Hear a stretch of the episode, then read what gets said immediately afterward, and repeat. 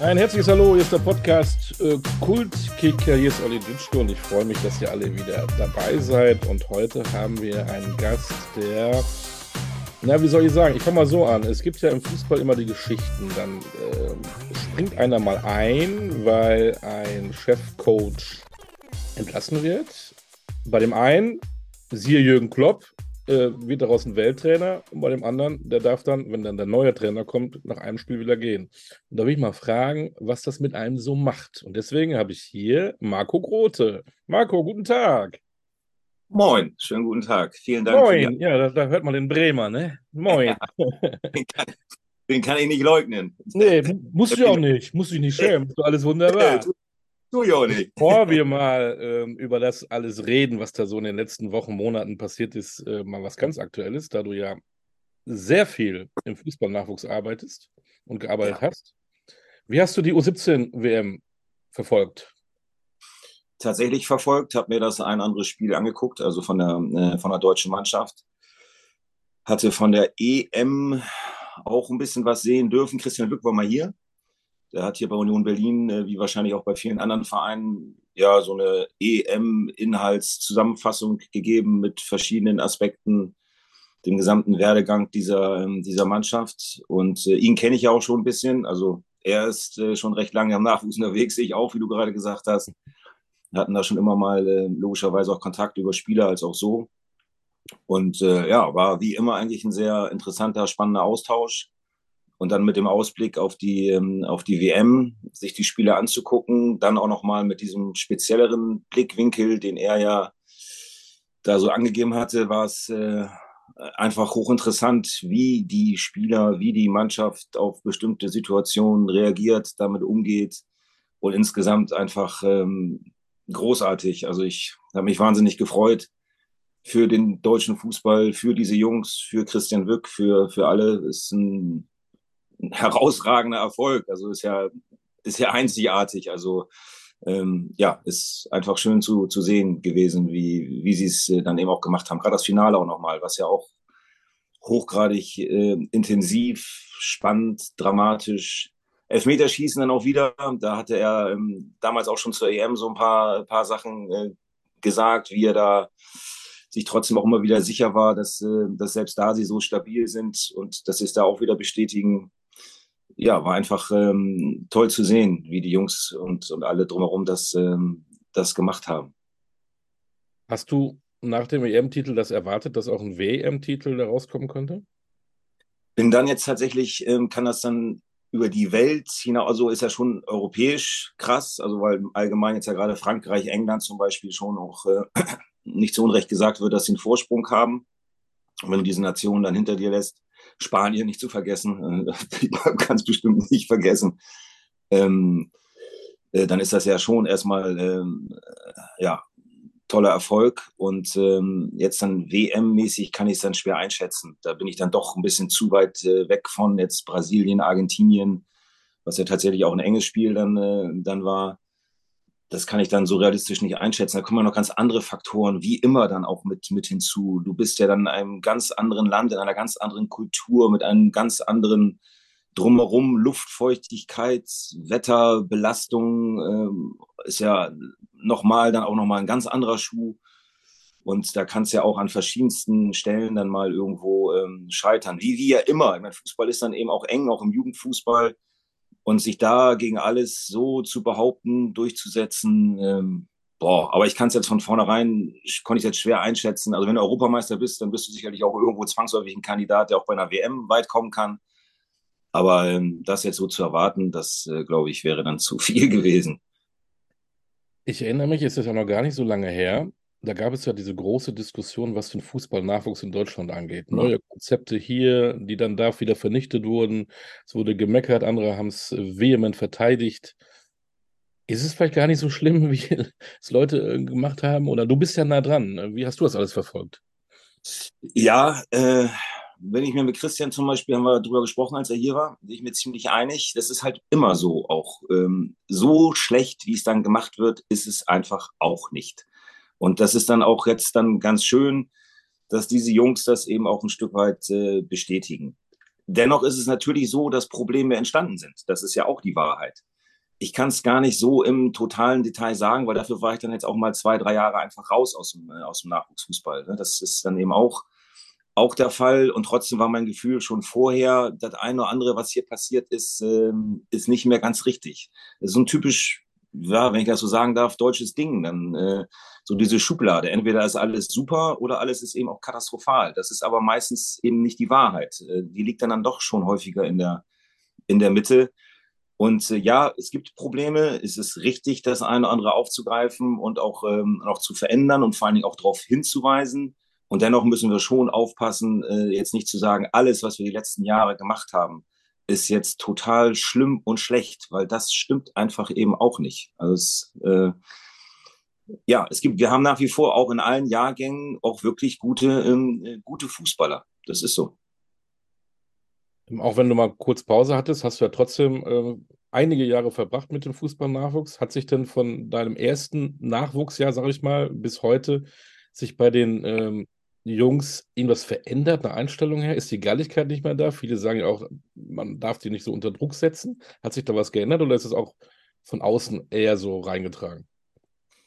Nee, da hat sich schon auch ein bisschen was verändert. Das hängt ja auch wieder mit gesellschaftlichen Veränderungen zu. Da ist ja Fußball ja ganz genauso berührt. Also ähm, das ist ja nicht irgendwo in irgendeiner Blase, sondern ist ja genauso mit, ähm, mit drin. Druck ist immer ein Thema. Also das ist krass, das ist schon so. Das muss man eben immer wieder wissen. Man hat es mit jungen Menschen zu tun.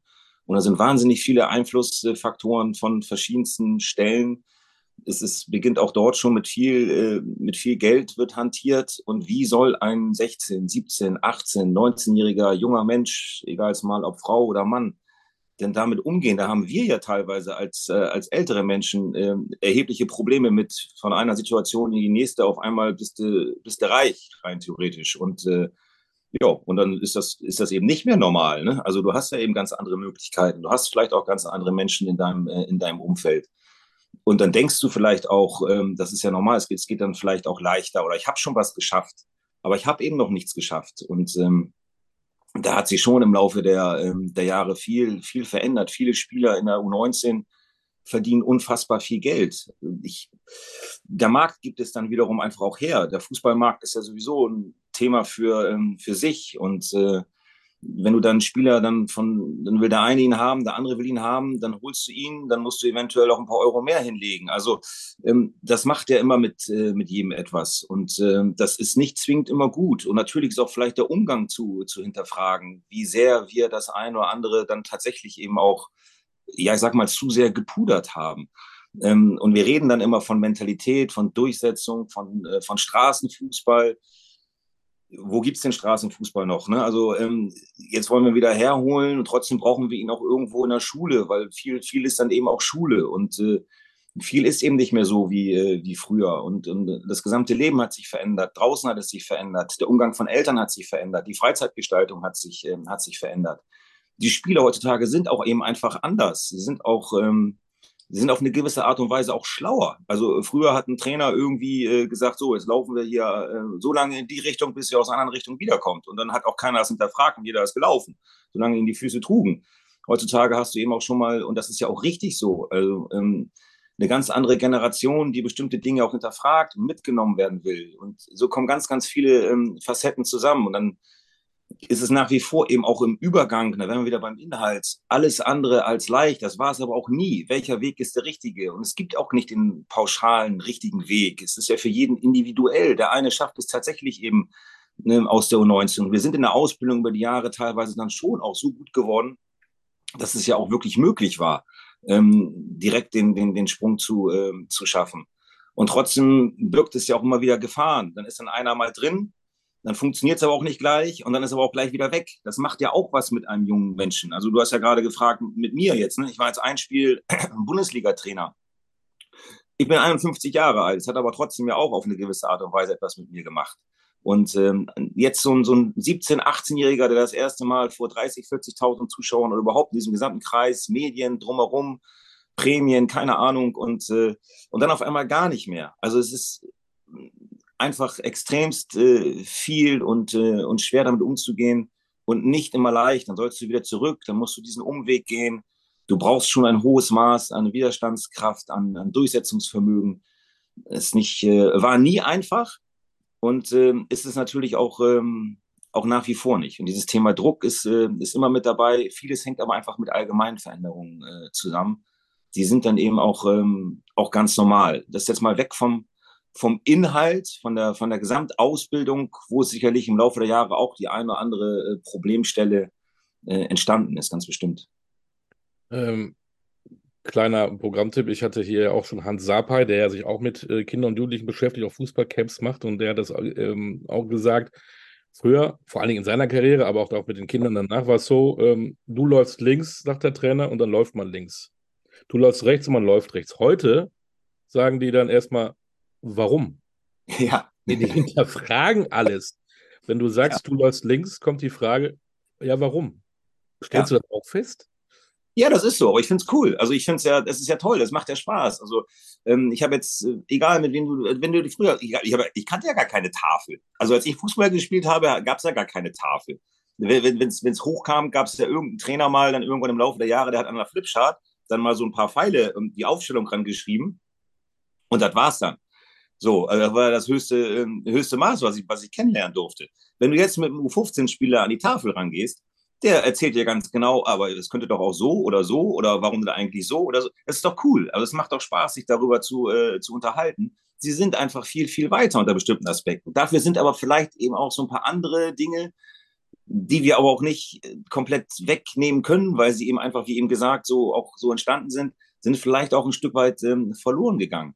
Aber wir müssen es ja so nehmen, wie es, äh, wie es ist und trotzdem so gut wie möglich eben, eben dann machen. Das hat ja durchaus Vorteile es geht dann halt auch immer darum, ähm, die Jungs dann eben auch, auch mitzunehmen und trotzdem sie zu unterstützen und ihnen so gut wie möglich, so gut wie möglich als, äh, als Begleiter für sie eben da zu sein. Mehr sind wir ja auch nicht. Also mehr waren wir nie und mehr sind wir ja nicht. Also das hat sich ja auch nicht geändert. Sie müssen ihren Weg ja ähm, alleine gehen, aber wir können ihnen ja dabei helfen und, und, und die Wege aufzeigen. Und dann kommen dann eben alle Facetten wieder zusammen. Und das, was dann eben so ist, müssen wir eben einfach auch, auch wissen und registrieren. Das macht ja auch keinen Sinn. Also das ist ja auch immer noch mal wieder so ein Thema. Ich also, weiß nicht, ob wir jetzt gerade irgendwie ausschweifen, aber was, was, was soll ich denn so einem jungen Kerl das Handy verbieten? Ja. Das ist ihr Lebenselixier. Also ich meine, ich kannte diesen Knochen früher nicht und äh, wenn, dann nutze ich ihn immer noch eher zum, inzwischen habe ich auch ein paar andere Funktionen festgestellt, dass man damit was machen kann, aber für sie ist es doch ihr Lebenselixier und, und äh, ihr Kommunikationsmittel überhaupt. Und ähm, ich, ich muss es doch einfach ähm, verstehen, dass es, äh, dass es so ist. Und wir leben ja immer noch manchmal in der Welt zu sagen, sie dürfen es hier nicht und sie dürfen es da nicht und sie sind da nicht konzentriert und da nicht fokussiert. Das ist doch Quatsch. Also ich, aus meiner Sicht ist es totaler, ähm, totaler Humbug. Ähm, es ist so und es ist wichtig für sie. Also warum wegnehmen? Also jetzt weiß ich gar nicht mehr genau, was du eigentlich gefragt hast, aber ähm, aber ähm, also es macht es macht mir viel Freude und ähm, es ist aber halt auch immer so, wenn wir jetzt Übergang war immer schwer, Übergang ist schwer, U23 weg, U23 hin. Pauschal ist es aber auch nicht zu beantworten, finde ich. Das ist auch wieder typisch deutsch. Äh, jetzt sagen, schreien alle danach, dass das Allheilmittel eine U23 ist. Das ist, glaube ich, auch nicht, äh, auch nicht richtig. Wir haben uns ganz bestimmt zu sehr verfangen in, in bestimmten Ordnungen, Systemen und Verhaltensweisen untereinander, gerade auch im, ähm, im Aufbaubereich. Zu wenig, äh, zu wenig Freiheit gegeben. Freiheit gehört zu diesem Spiel, gehört immer dazu. Und, und ähm, ja, dribbeln, ähm, dann immer nur noch passen. Wie gesagt, wir sind dann immer, irgendeiner sagt irgendwas, das ist jetzt wichtig und alle laufen hinterher und machen es dann so in allen Altersklassen. Und das ist sicherlich eben auch nicht richtig, weil du musst schon unterscheiden. Also jedes Kind jeder Mensch ist in jedem Alter irgendwo auch anders, durchlebt eine andere Entwicklungsstufe. Und das ist im Fußball ähm, ganz genauso. Und so brauche ich dann auch in jeweils, jeweiligen Jahr einen anderen Input, einen anderen Inhalt und im Zweifel auch einen anderen, ähm, einen anderen Umgang. Und das kann ich nicht sagen, dass das ja, weil das in dem Altersbereich gerade wichtig ist, ist es in dem Altersbereich auch wichtig. Das stimmt eben nicht. Du hast ja eben wunderbar gesagt, bei uns in Deutschland geht es ja immer ganz schnell entweder nach oben oder nach unten. Jetzt werden die U17-Weltmeister gefeiert wie die neuen, die neue Boygroup, die Stars. Äh, nichtsdestotrotz, was glaubst du, was passiert? Sehen wir mehr Paris-Brunner, Noah David-Trikots bei Nachwuchsfußballern, die jetzt Bock haben, Fußball zu spielen, als äh, Niklas Füllkrug-Trikots? Tut sich da was? Hilft das auch vielleicht euch, auch im Nachwuchs, dass das jetzt was passiert ist und dass wirklich auch ähm, die Jungs wieder Bock haben auf Fußball und sich anmelden? Ähm, ja, das weiß ich jetzt gar nicht, ob das damit alleine äh, zusammenhängt. Also insgesamt ist da sicherlich auch ein Faktor Stolz mit dabei, ob jetzt junge Kerle dann ähm, Mädels, wobei die haben ja auch genug Möglichkeiten da. Also ähm, jetzt die eher die Trikots anziehen als von, von Füllkrug oder von wem auch immer, weiß ich gar nicht. Also äh, schön, also so oder so, egal. Also schön, wenn sie mit dem Trikot rumlaufen, welcher Name auch immer draufsteht. Also ähm, ja, insgesamt glaube ich, hilft es äh, schon, weil es einfach nochmal wieder ein bisschen für die Nachwuchsarbeit Rückenwind, ähm, äh, Rückenwind gibt. Ähm, ganz bestimmt oder einfach auch nochmal ein, wichtiges Zeichen ist, dass nicht alles so schlecht ist. Also dass das finde ich eben einfach finde ich einfach auch. Aber ich glaube auch, dass es jetzt für diese Jungs natürlich ähm, auch so schön es ist, gerade auch gefährlich ist. Also da wird jetzt eine ganze Menge auf sie einprasseln und es ist ja auch, glaube ich, schon so. Ne? Der wird jetzt Bundesligaspieler, der wird jetzt Bundesligaspieler. Sie müssen sich natürlich auch einfach total im Klaren drüber sein. Nichts, aber auch gar nichts ist geschafft mit diesem U17 WM-Titel. Also und EM-Titel.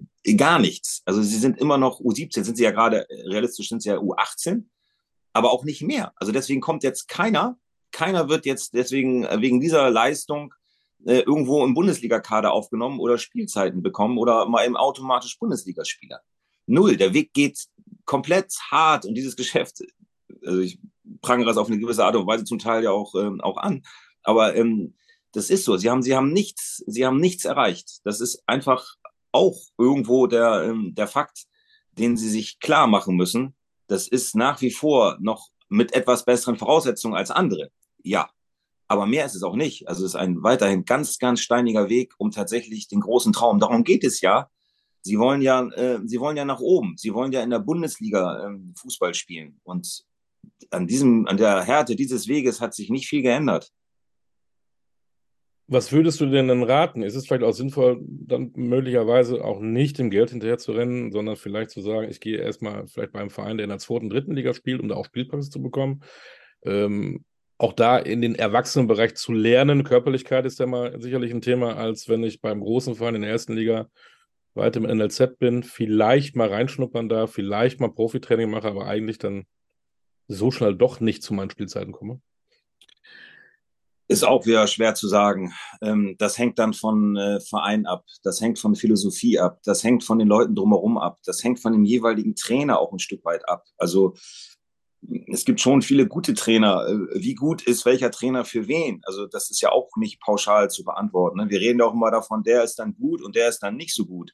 Das ist ja ehrlich gesagt auch irgendwo, ähm, irgendwo Quatsch. Also ähm, jeder für, also ist, niemand ist für alles perfekt. Also ne, das ist, ist ja einfach auch, äh, auch so. Und dann braucht der eine vielleicht dies, der andere braucht das. Also der eine hat vielleicht auch die Geduld. Also Geduld musst du eh haben. Also das, ähm, das ist auch schon mal, äh, schon mal klar. Da wird es weiterhin auch für diese Jungs ganz, ganz viele Rückschläge geben. Das ist ja eben genau der, der Punkt. Sie denken jetzt, ja, der nächste Schritt ist dann ja irgendwo logisch. Und das ist ja eben nicht. Das ist, ist ja eben absolut nicht. Das ist die größte, größte Gefahr. Ja, und dann ähm, gehst du eventuell in die, in die dritte Liga, sage ich jetzt mal. Oder auch vielleicht in die Regionalliga, ich, keine Ahnung. Und oder in die zweite Liga und sitzt da erstmal ein halbes Jahr auf der Bank. Und dann kommt dann der nächste und sagt, hey, du bist doch äh, U17-Weltmeister, was hockst du denn jetzt hier auf der Bank? Kann ja nicht sein. Und äh, das ist alles nicht so, äh, nicht so einfach. Schwer einzuschätzen, hängt vom, äh, vom jeweiligen Spieler ab, vom jeweiligen Typus ab vom jeweiligen Menschen ab, vom, vom jeweiligen Drumherum ab, was tatsächlich für wen wie wo am besten ist. Und dafür brauchst du eben tatsächlich diese, diese Begleiter, diesen Halt, dieses Drumherum. Das kann auch ohne Frage auch ein Berater zum Beispiel eben sein, je nachdem, wie gut er ist und wenn er nicht nur auf die Kohle achtet. Was ist ähm, Familie, Freunde, was ist für wen ähm, tatsächlich das Wichtigste? Der jeweilige Trainer, ähm, ja, für wen könnte was der richtige Weg sein? Jeden Fall spannend. Wir kommen so langsam jetzt zu dir, aber anschließend noch die Frage, weil du hast es ja erlebt. Ähm, wo ist für einen Trainer oder für dich dann die größten Unterschiede, ob du mit einem Nachwuchs trainierst oder mit ähm, erwachsenen Männern? Ja, habe ich ja im Laufe der Jahre jetzt schon mal schon ein paar Mal die Frage gehabt. Ähm, Osnabrück zum Beispiel, dann, da sind wir ja auch so ähm, pauschal dann, der kann das, das andere kann er nicht. Das ist ein Unterschied. Ähm, das nicht, das ist ja auch wieder alles typisch am Ende ähm, würde ich nach wie vor einfach ganz klar sagen, und das hat sich für mich auch bestätigt, da ist kein großer Unterschied. Also der Unterschied liegt natürlich dann einfach in dem jeweiligen Menschen. Der eine Mensch ist 17, 18, 19, der andere ist vielleicht 35. Und der eine ist der Typ, der andere ist der Typ. Also musst du im Umgang dich ein Stück weit drauf, äh, drauf einstellen. Mensch bleibt Mensch. Ich habe jetzt gerade wieder mit, mit Vollprofis und Nationalspielern zu tun gehabt. Es sind Menschen, nicht mehr und nicht weniger. Wie viel Geld sie auch mal auf dem Konto haben, das interessiert doch erstmal nicht. Also null. Also musst du mit ihnen jeweils, was es für ein Typus ist, eben versuchen, so umzugehen, wie sie eben sind. Und der eine braucht es so, der andere braucht es so. Es gibt einen Jugendspieler, der braucht einen gepflegten Tritt in den Arsch.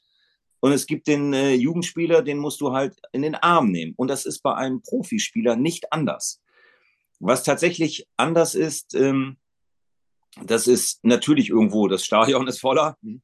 Ähm, das ist schon mal ein kleiner Unterschied. Ähm, du quatschst dann äh, vielleicht schon noch mal eher mit mehr Medienleuten. Das wäre auch noch mal ein Unterschied im, im, Profifußball. Das Spiel an sich ist eben einfach noch ein bisschen körperlicher, intensiver, ähm, ja, ein Stück weit, äh, ein Stück weit schneller. Ansonsten ist es Fußball. Also der Rasen ist ähnlich, die Tore sind in der gleichen Größe, die Netze unterscheiden sich sowieso von Feld zu Feld, die Eckfahnen stehen da auch. Und es ist ein hohes Niveau, äh, oftmals im, im U19-Bundesliga-Bereich schon. Und äh, der eigentliche Inhalt der Arbeit von, äh, von Planung, von Nachbereitung, von Vorbereitung, von, äh, von Gesprächen, von, äh, von individuellen Ansätzen, von mannschaftlichen Trainingseinheiten. Du modifizierst vielleicht auch nochmal die eine oder andere Übung, aber am Ende ist es auch schon so, dass sich das gar nicht mehr auf dem Level großartig äh, unterscheidet. Nee, also da gibt es nicht so wahnsinnig viel, äh, was, äh, was dann tatsächlich im Inhaltlichen anders ist. Und es ist eben auch in der U19 logischerweise eben einfach auch, weil es die letzte, es ist ja die letzte Stufe. Also es ist die letzte Stufe vom Herrenfußball im, im Allgemeinen. Und natürlich ist das dann auch schon auf einem sehr hohen professionellen äh, Niveau. Ich würde sogar fast behaupten, in dem einen oder anderen Nachwuchsleistungszentrum ist es professioneller in der U19 als bei dem einen oder anderen Profiverein ähm, das ist einfach eben auch, ähm, auch so. Und äh, deswegen gibt es da außer den jetzt genannten Aspekten im Kern nicht so den großen, äh, großen Unterschied. Hätte der Spieler Marco Grote gerne unter dem Trainer Marco Grote gearbeitet?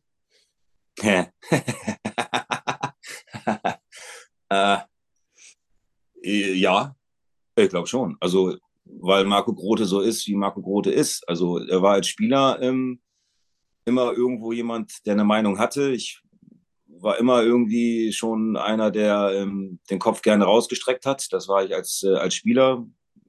Irgendeiner hat mir dann auch immer irgendwie diese Binde gegeben. Das war eigentlich auch fast überall so. Und ähm, war in meiner Art dann schon immer so, wie ich jetzt auch als Trainer bin. Und das heißt dann eben, dass ich eigentlich mit der Art, ähm, wenn jemand klar ist, wenn jemand ehrlich ist und immer besser umgehen konnte als mit dem, was, äh, was im Fußball sonst eigentlich weit verbreitet ist. Oder auch sonst vielleicht. Es geht ja viel darum, auch irgendwo irgendwie mal Honig um Bart zu schmieren. Ähm, also hier und da, es geht schon darum, auch sensibel mit Situationen und Menschen umzugehen. Also nicht falsch verstehen. Also ich renne jetzt nicht rum und hau jemand, immer jemandem das Brett um den Kopf, von wegen, äh, das geht nicht und das geht nicht aber ähm, man hält sich ja auch oftmals immer etwas offen und ähm, das finde ich ist eben nicht richtig. Also am Ende hat jeder irgendwo auch die Klarheit verdient, wie sieht es eigentlich genau aus? Woran liegt was? Warum spielst du? Warum spielst du nicht? Ähm, warum, äh, was musst du tun, um, um die Möglichkeit zu haben? Du brauchst diese Rückmeldung. Und äh, ich habe es früher ganz oft erlebt, dass es das eben auch überhaupt nicht gab. Null. Also gar nicht eigentlich. War überhaupt nicht üblich. Und ich finde es einfach ähm, wichtig. Deswegen glaube ich schon, dass ich mit mir als Trainer auch ganz gut klargekommen wäre. Wobei ich grundsätzlich eigentlich mit nahezu allen Trainern trotz allem auch immer dann, äh, egal welcher Typus sie waren, auch schon ganz gut klargekommen bin. Man muss ja nicht immer ähm, 4000 Länderspiele haben und 20.000 Profispiele. Ähm, du hast 147 Mal Regionalliga gespielt, du warst in der A-Jugend bei Werder Bremen. Ähm, Du warst beim VfB Oldenburg, beim HSV 2. Bist du mit deiner Spielerkarriere zufrieden? Oder wäre da mehr drin gewesen? Ja, da wäre mehr drin gewesen. Ähm, ja, es ist wie es ist. Also ich habe schon ähm, wäre jetzt ein langer Text, weiß gar nicht, wie lange du vorhast, dich mit mir zu unterhalten, aber ähm, ich habe, ähm, ja, ich bin in der Jugend ja schon mal ein Jahr ausgefallen, also ähm, mein Knie war sozusagen im Eimer. Äh, ich habe die gesamte B-Jugend ja fast gar kein Spiel gemacht. So, ich bin in der A-Jugend aus, also ich, ich kann viel nachvollziehen, ne? gerade was mit jungen Leuten dann so. Ich bin eigentlich stumpf aussortiert worden bei Werder Bremen. Also ohne, dass mir das überhaupt großartig erklärt wurde oder gesagt wurde, ich wurde einfach weggeschickt. Ähm, A-Jugend nicht mehr gut genug und, äh, und weg. Deswegen, äh, also nicht nur deswegen, aber ich habe es persönlich auch erfahren. Ne? Also ähm, wie es ja häufig immer so ist, dieses Gatekeeper-Ding, du kommst durch, du kommst nicht durch, dieser Druck und äh, das Drumherum und dieser große Traum und ähm, ja, ich bin dann über einen kleinen Verein, Tura Bremen, coole Leute ähm, in Gröpeling, äh, sozialer Brennpunkt. Da habe ich dann in der äh, damaligen höchsten A-Jugendliga gespielt. Das hat mir wahnsinnig gut getan. Habe dann noch ein Jahr, zwei Jahre, glaube ich, Herren äh, Fußball gespielt. Das war damals die vierte Liga, Verbandsliga Bremen. Aber damals war die gesamte Aufteilung ja noch anders. Es war einfach enorm wichtig für mich, das gesamte Ding mal aus einem anderen Blickwinkel ähm, kennenzulernen. Tura. Also einfach von der gesamten menschlichen, auch noch fußballerischen Atmosphäre her war, war wertvoll. Also ich kann es gar nicht sagen, wie, äh, wie wertvoll. Ich bin dann nach Bremerhaven gewechselt. Ähm, die waren dann in der, im Bremer Umfeld der nächstbeste Verein. Werder wollte mich damals nochmal zurückholen. Ähm, Thomas Scharf übrigens, der war damals U23-Trainer bei, bei Werder, aber ich war dann eben so, wie ich dann eben auch bin, stur. Die hatten mich weggeschickt, da wollte ich nicht wieder zurück. Ich war der Einzige von Werder, also außer Werder Bremen, der Landesauswahlspieler war, bei Willi Zander damals. Ähm, aber ich wollte nicht zurück zu Werder, ich wollte meinen eigenen Weg gehen. Der ging dann über Bremerhaven, da war ich dann ein paar Jährchen, da ging es dann die dritte Liga hoch, also die Regionalliga, wie du es gerade sagst. Das war damals die dritte Liga, ähm, die war ja mehr geteilt. Dann sind wir mal wieder abgestiegen ja, dann bin ich zum VfB Oldenburg. Mirko Rotava hatte mich damals hingeholt. Ähm, der ging dann aber weg. In Oldenburg gab es finanzielle Probleme. Also ich habe da leider nicht die beste Zeit erwischen dürfen. Da brach dann irgendwann alles zusammen, Insolvenzverfahren und Pipapo.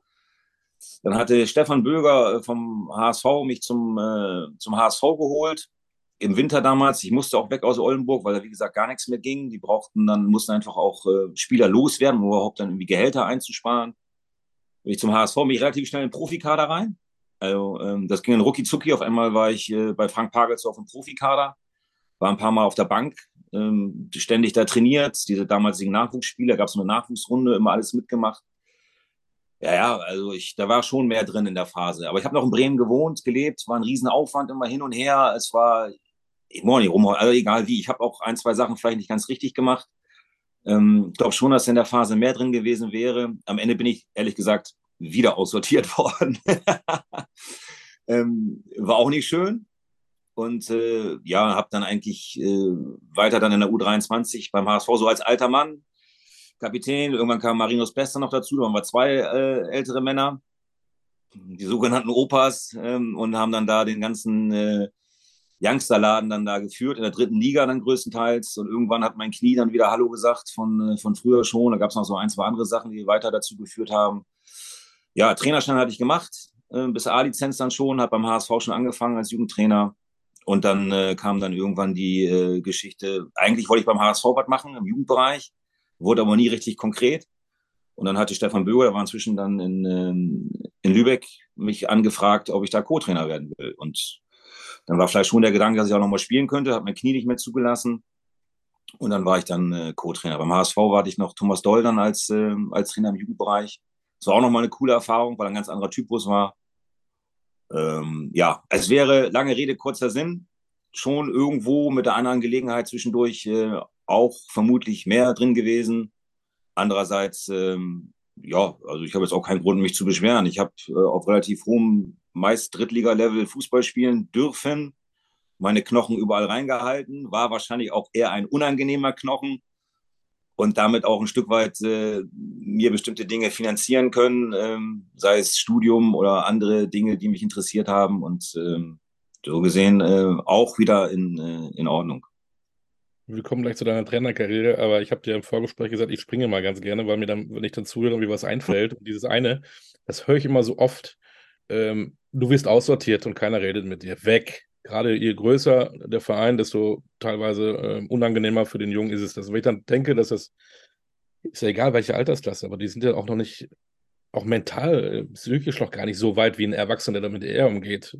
Dann nimmt man auch vielen Leuten den Spaß am Fußball. Du hast weitergemacht, aber ich glaube, dass wir durch diese Art und Weise, und das höre ich sehr oft, echt auch Talente verlieren, weil die auf einmal sagen, ich habe keinen Bock mehr. Ich will nicht mehr Fußball spielen. Ja, das ist richtig. Mal erlebt? Ja, es ist, so, klar. Also ähm, das kommt, also ich, in dem Level, auf dem Level, wo ich jetzt gearbeitet habe, in all den letzten Jahren ist das dann eben nicht so. Da sind die dann schon so heiß auf Fußball und so gierig, ähm, dass sie sich dann nicht mehr äh, irgendwie aus der Bahn werfen lassen. Aber ich glaube schon im Grundlagenaufbaubereich passiert das sehr schnell. Also das kann ich mir gut vorstellen. Und ich, ich kenne zum Beispiel, meine, meine Jungs zum Beispiel sind, meine Kinder sind 21 und 18, die interessieren sich für Fußball null. Also gar nicht. Ich, ich kannte früher als, als junger Kerl überhaupt gar keinen, äh, der sich nicht für Fußball interessiert hätte. Also, also unabhängig davon, ob sie das Fußball gespielt haben oder wie auch immer, die haben sich alle für Fußball interessiert. Also zumindest so ein bisschen. Jeder Mensch wusste immer ein bisschen was über Fußball. Heutzutage treffe ich sehr, sehr viele aus dem Umkreis von meinen, äh, von meinen Kindern oder auch sonst, die interessieren sich gar nicht mehr für Fußball. Also das eine oder andere ist mal auf alle Fälle in der ganzen Sache nicht so gut. Also es kommen schon teilweise gar keine mehr. Und dann gehen auch einige wieder, ähm, äh, wieder weg. Und äh, das hat ja nicht allein damit zu tun, dass sie nicht den sogenannten Biss haben, um sich da irgendwo, ähm, um sich da irgendwo durchzusetzen, sondern einfach, weil sie auch die Freude, den Spaß an diesem Spiel nicht entwickeln oder dann einfach verlieren. Und ähm, ja, das sollten wir schon auch mal ganz deutlich berücksichtigen. Das ist aber auch schon seit einigen Jahren so. Ich habe mal mich äh, ganz extremst mit der Ballschule beschäftigt aus Heidelberg, beziehungsweise im Norden mal, äh, mal aufgebaut vor, vor, vor zig Jahren und war dann in vielen Schulen, in vielen Vereinen und habe dieses ganze Projekt dann im Norden äh, mit vielen Partnern danach ins, ins, ins Leben gerufen. Und äh, alleine daran konntest du ja schon gut merken, wie es sich im, äh, im Sport äh, entwickelt, auch mit der gesamten Freizeitgestaltung, mit anderen Möglichkeiten, aber auch mit dem, wie wir äh, mit Kindern dann eben einfach auch, ähm, auch umgehen. Und da hätten wir schon vor einigen Jahren ganz bestimmt uns ein, ähm, ein Stück weit mal umorientieren müssen. Also nur zu sagen, ich biete hier Sport an und dann äh, funktioniert das von alleine und die kommen alle und rennen die Türen ein, das ist eben nicht mehr so. Sprenger spricht hier, also hier im gleichnamigen Podcast eher weniger. Da unterhalten sich jede Woche drei Menschen miteinander, die plötzlich merken, sie verbindet mehr als nur die Liebe zum Buch. Innovativ, kreativ und jeden Freitag aufs Neue wieder spannend. Sprenger spricht. Überall da, wo es Podcasts gibt. Wieder zurück zu dir. Ähm, du hast gesagt, du hast dann die, die Scheine gemacht, die man machen muss. Wann hast du denn für dich festgestellt, ich möchte gerne Trainer werden? Ah, schon so, ähm, also schon auch ja, im Oldenburger Zeit eigentlich. Also da war ich dann ja auch schon am Weg zum HSV, 27 war ich da, glaube ich. Also da habe ich so gemerkt, wieder mal gemerkt, also nach Bremerhaven, dann auch in Oldenburg, dass viele Wert drauf legen, wie ich was sehe, sage oder, oder, oder denke. Und ähm, das Spiel an sich dann so, also muss ich auch ehrlich sagen, ich bin ja auch groß geworden mit der Nummer, ey, Krote, hier, der, der, hier, Nummer 9, ne? Will ich nicht sehen. Wenn ich den nicht sehe, dann haben wir eine Chance, das Spiel zu gewinnen. Ich das war ja die Taktik früher. Also, so ist es ja manchmal einfach gewesen. Und ähm, dann irgendwann mir so, ja, schon mir überlegt, da gehört ja vielleicht doch noch mal ein bisschen mehr dazu, als, als, nur, äh, als nur das. Und ähm, ja, so gesehen habe ich dann angefangen, mich dafür zu interessieren hatte schon das Gefühl, dass ich äh, einfach so aufgrund der gesamten Rückmeldung das Spiel ein Stück weit dann mehr zu verstehen, dass ich das vielleicht ganz gut könnte. Und wenn jeder meint, dass es wichtig ist, was ich, äh, oder was heißt nicht jeder vielleicht, aber der eine oder andere meint, könnte wichtig sein, was ich dazu denke oder sage, kann ich ja vielleicht auch mal irgendwann äh, das tatsächlich beruflich äh, machen. Ist aber natürlich dann auch erstmal ein Wunschkonzert. Muss ja auch erstmal das eine oder andere zusammenpassen als es dann losging, so auch mit Co-Trainer HSV 2 und so weiter, VfB Lübeck, dann Werder Bremen. Als Spieler hat man ja vielleicht dann auch Ziele und Träume. Ah, ich will dann irgendwann Profifußballer werden, dann vielleicht mal Nationalspieler Real Madrid, keine Ahnung. Hattest du das als Trainer auch? Hattest du gesagt, ich will irgendwann mal in den Profibereich Cheftrainer werden? Nein, hatte ich nicht. War auch damals auch ehrlich gesagt, leben wir auch wieder in anderen Zeiten unrealistisch. Also du hast ja gerade meine Spielerkarriere aufgezählt. Kann jetzt so irgendwie sagen, dass ich zwei oder dreimal bei der Bundesliga auf der Bank saß. ähm, äh, und nicht, aber dummerweise nicht eingewechselt worden bin. Ähm, und ähm, damals war es ja undenkbar. Also es gab ja gar keine, also es gab ja die Leute, die werden, waren Bundesliga-Trainer, die haben mindestens 150 Mal in der Bundesliga gespielt. Sonst wäre es ja gar nicht denkbar gewesen. Hat sich ja im Laufe der Jahre dann irgendwann geändert. Sind wir aber auch wieder in dem Extrem, Dann auf einmal war jeder gefragt, der noch nie Bundesliga gespielt hat oder noch nie gegen den Ball getreten hat. Und der, der dann irgendwie an irgendeiner Pinnwand wissenschaftlich das gesamte Spiel theoretisch von A bis, bis Z dann irgendwo erklärt, ist auch Quatsch. Entschuldigung. Also, dann folgen wir wieder komplett diesem Trend. Und das ist ja auch ähm, Wahnsinn, was da für Leute aufgetaucht sind. Zum Teil, da kann ich auch nur die Hände im Kopf äh, zusammenschlagen. Ähm, der eine erklärt es dann besser als der andere, deswegen weiß er es noch lange nicht besser. Aber wir laufen, wir glauben es dann. Das ist, was, was, hat wie viel Substanz? Da haben wir ja auch vielleicht ein bisschen was, ähm, äh, ein bisschen was verloren. Aber ähm, äh, wie, was, was, war die Frage? Ähm, ich war dabei, Zielsetzung, was du geplant hast, hattest du so einen Karriereplan? Ja, ich, halt, äh, nee, hatte ich, hatte ich. Nee, also ging, ging, genau, ging damals nicht.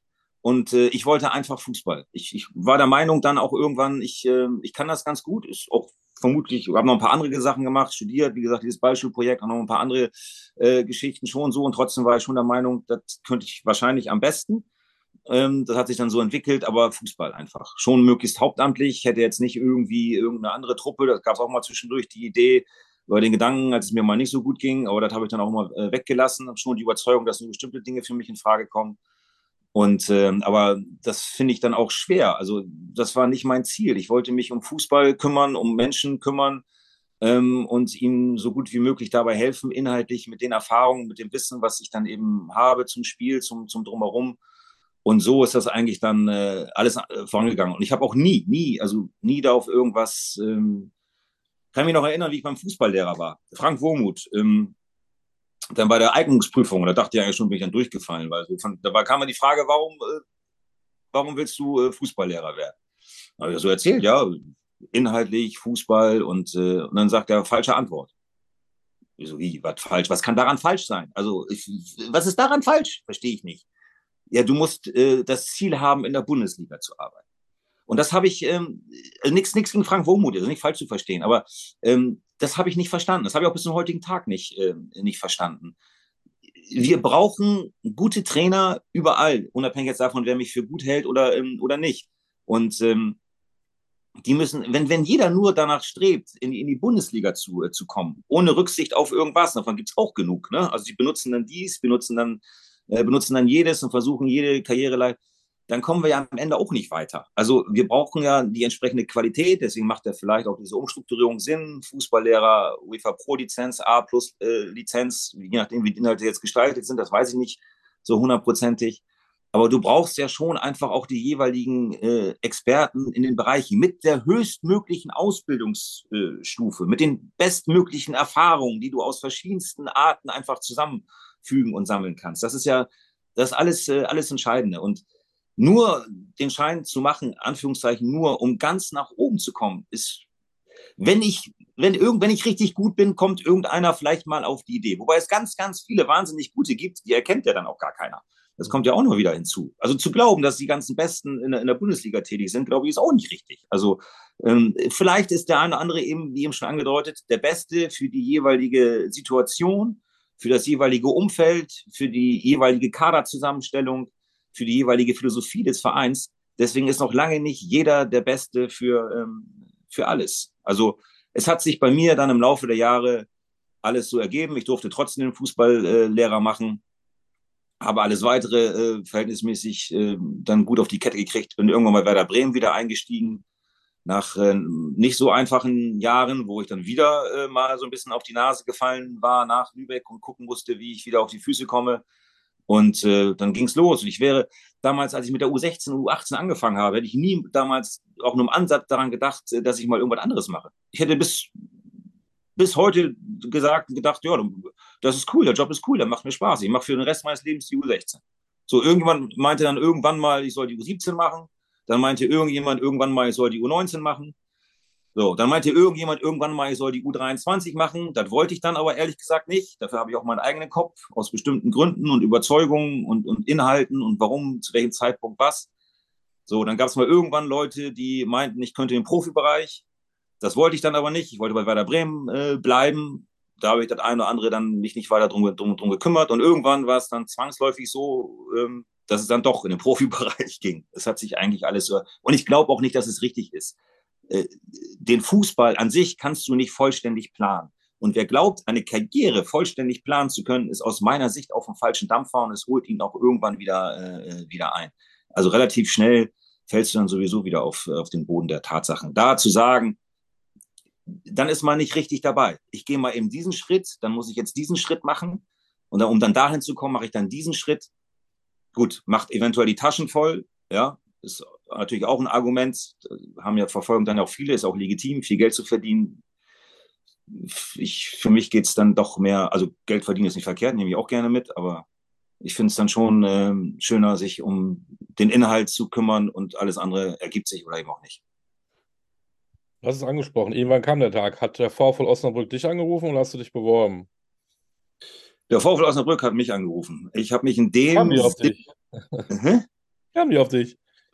Ja gut, war jetzt nicht der erste Verein dann. Ne? Also es gab damals schon die Zeit, da hatte ich dann U17, U19 teilweise sogar kurz parallel gemacht bei, äh, bei Werder. Ich würde mal sagen, so alle Jahre war es jetzt inhaltlich, individuell, Spielerentwicklung, wer dann wie, wo da oben jetzt in den verschiedenen Ligen rumturnt, als auch mannschaftlich nicht so ganz unerfolgreich. Also da gab es dann schon mehrere, die dann mal äh, bei mir angeklopft hatten. Und äh, Benjamin Schmiedes hat mich direkt angerufen. Und im Nachgang äh, habe ich dann ähm, erfahren, dass der sich dann auch schon die Jahre vorher relativ intensiv mit mir beschäftigt hatte. Der muss häufiger die Spiele von mir angeguckt haben, direkt hinter mir gestanden haben, an der Trainerbank, wie ich was entscheide, mache, coache, ähm, begleite. Ja, also der hatte sich dann ähm, mit mir recht intensiv beschäftigt. Wahrscheinlich nicht nur mit mir, hat er sicherlich mehrere Kandidaten gehabt und am Ende bin ich dann aber da äh, Trainer geworden. Als er dann gefragt hat, war das für dich ein No-Brainer? Ein was? Ein No-Brainer. Neudeutsch, war das für dich äh, von vornherein klar? Hast du drei Sekunden? Ja, gedacht? ja, ja. Also, ja, ja. Ich habe einfach das, ähm, ähm, ja, also ich, ich fand's, ich, das Gefühl war sofort da, ähm, das ist cool, das passt. Also es, ich musste da nicht großartig drüber nachdenken. Also es ging dann schon halt, es ging dann zwei Wochen lang. Ne? Also die ganze Nummer war dann ja, das ist ja heutzutage auch so üblich, hat ja auch seinen, seinen Grund, in jedem anderen Job ja auch. Ne? Warum sollst du jetzt irgendwie, nur weil du mal das und das, da gibt es halt andere Kandidaten, dann geht es wieder um Inhalte, Philosophie, was passt, wie, wo. Viele Telefonate, Sitzungen, Vorstand, Präsentation, Austausch, hier nochmal, Vorstellung hier. Nach zwei Wochen war es ja dann, äh, keine Ahnung, wie viel, mit wie vielen Kandidaten er dann genau gesprochen hat. Aber für mich war es eigentlich relativ schnell klar, ähm, das passt. VfL Osnabrück, Marco Grote, ähm, das würde ich gerne machen wollen. Es ging auch gut los, das war auch alles, alles wunderbar, aber du hast es ja eben auch äh, sehr schön geschildert. Man kann ja als Trainer nichts mehr planen, denn wenn es mal nicht so gut läuft, bei den einen geht es früher, bei den anderen dauert es länger. Äh, wir kommen ja nachher noch zur Union Berlin. Dann hm. kommt das irgendwann und dann sagt der Chef, komm mal in mein Büro und dann heißt es hier, Marco, ciao. Wie war das für dich zum ersten Mal tatsächlich? Du hast einiges erlebt, auch mit Verletzungen, das wissen wir ja, hast du ja eben erzählt. Aber da bist du Cheftrainer und auf einmal ist es ja doch sicherlich eine Enttäuschung, wenn du da nicht mehr weitermachen darfst. Wie war das für dich? Wie hast du das aufgefasst, aufgenommen? Ja, ich bin schon Profi, so gesehen auch professionell. Andererseits bin ich auch so dann wieder Grote, dass ich, ähm, ich, ich kann Dinge nur mit vollem Herzen machen. Und wenn ich etwas mit vollem Herzen mache, trifft es mich auch. Also das ist dann eben einfach. Ich habe daran zu knabbern gehabt. Ich habe an, an, äh, an Werder Bremen zu knabbern gehabt. Das ist meine Heimatstadt. das war jetzt ja auch nicht so, dass das so richtig äh, super gelaufen ist mit unserer Trennung. Und ähm, VfL Osnabrück dann eben auch. Und ich war auch ehrlich gesagt, also ich, klar, also es gab dann ähm, mehrere Spiele, die wir nicht gewonnen haben. Für mich war es nicht unnormal oder nicht überraschend. Mhm. Ich, die, die Voraussetzungen beim VfL sind einfach für die zweite Liga schwierig. Also ist einfach so, gerade auch in den Wintermonaten. Wir waren von vornherein der klare erste Abstiegskandidat. Also sowas von dermaßen klar. Moritz Heyer noch kurzfristig weg. Ja, klar, ähm, Kerk geholt und Ludovic Reis, trotzdem das auch inhaltlich zusammenzufügen. Der Weg vorher mit Daniel Thune war ein Stück weit ein anderer. Die Veränderung war grundsätzlich gewünscht. Es war keine leichte, ähm, leichte Aufgabe. Wir haben da relativ viel auch verändert und trotzdem waren wir klarer erster, ähm, erster Abstiegs, äh, Abstiegskandidat. Dann starten wir eben auch ja, überraschend gut. Da musst du damit umgehen können. Äh, ich konnte das, aber wenn du alleine bist, damit umzugehen, wird schwierig. Ne? Wenn alles andere im Umfeld dann daraus schließt, dass es eben weiter nach oben geht und dass man dann eben sogar ganz nach oben kann, dann ist es problematisch. Dann vergisst dann auch jeder, dass die Rückserie vorher auch schon schwierig war und im Prinzip nur Corona äh, dir ein Stück weit den Arsch gerettet hat und du dann, dann redet jeder davon, dass es ein klarer, sicherer, äh, souveräner Klassenerhalt war. Das ist ja auch nicht die Wahrheit gewesen. Deswegen hat das trotzdem, hat Daniel Thune einen herausragenden Job äh, gemacht. Aber es, dass dann auch mal die Phase kommen wird, äh, wo du Spiele nicht gewinnst. Und wir haben, glaube ich, von den, ich glaube, mit einem Tor, ich keine Ahnung, sechsmal, fünfmal, ich weiß es nicht. Also Lange Rede, kurzer Sinn. Es gehört zu diesem Job hinzu, wenn du ein paar Mal nicht gewinnst, dass du in Frage gestellt wirst. Ähm, ja, es war halt äh, unglücklich dahingehend, dass das eine eben so extrem positiv war und das andere dann eben mit Niederlagen gepflastert. Ich hatte das klare Gefühl und das hatte ich auch nach wie vor heute die beste Entscheidung, die größte Chance, die Klasse zu halten, Platz 15 und um nichts anderes ging es eigentlich vom ersten Tag. Und nichts anderes war, äh, war realistisch. Dafür gaben die Bedingungen, der Kader, äh, alles nicht, nicht mehr her, ähm, wenn man das ganz normal äh, betrachtet. Die größte Chance, die Klasse zu halten, wäre gewesen, mit mir weiterzumachen. Und ähm, aber ja, es, es war so und es das Gespräch, was ich da eine Woche vorher hatte, bevor ich dann beurlaubt wurde mit Benjamin Schwedes, ich hatte da zu dem Zeitpunkt ehrlich gesagt, so war ich dann eben auch, auch gar nicht mit gerechnet. Also ich hatte, ich habe das, ich lese dann auch nicht so viel, habe nicht viel mitbekommen. Ähm, klar kann ich mir denken, dass es nach fünf, sechs Niederlagen nicht zwingend, äh, nicht zwingend, aber ich war felsenfest der Meinung, dass das die einzige Chance, die der VfL Osnabrück hat, die Klasse zu halten, ist ein totales gemeinsames durch dick und dünn gehen mit allen Beteiligten. So habe ich es versucht zu, äh, zu leben und deswegen habe ich ähm, damit dann nicht gerechnet. Das Gespräch war so, wie Benjamin und, und mein Verhältnis immer war, offen und klar und ehrlich ich wusste dann eigentlich in dem Moment, wenn wir in Darmstadt nicht gewinnen, äh, dann bin ich, äh, äh, bin ich beurlaubt. Ja, war nicht schön. Glaube ich dir. Jetzt bin ich mal auf die nächste kleine Episode gespannt. Ähm, andere machen vier Wochen Urlaub in Griechenland, du gehst vier Wochen. Apollon Smyrnis. Ja. Erste griechische Liga. oh, sagt er. Wollen wir, wollen wir gleich weitermachen mit Union Berlin ah. oder, oder gibt es da noch was zu sagen? Erstmal, ja, es ist immer ja, spannend. Ich mag ja diese Geschichten, ne? aber äh, wenn man das dann so liest, oh, dreieinhalb Wochen, da muss irgendwas vorgefallen sein. Da muss irgendwie dann, keine Ahnung, die Könige der Griechen, weiß ich nicht, 85 Leute reden mit, äh, ich weiß nicht, was war da los?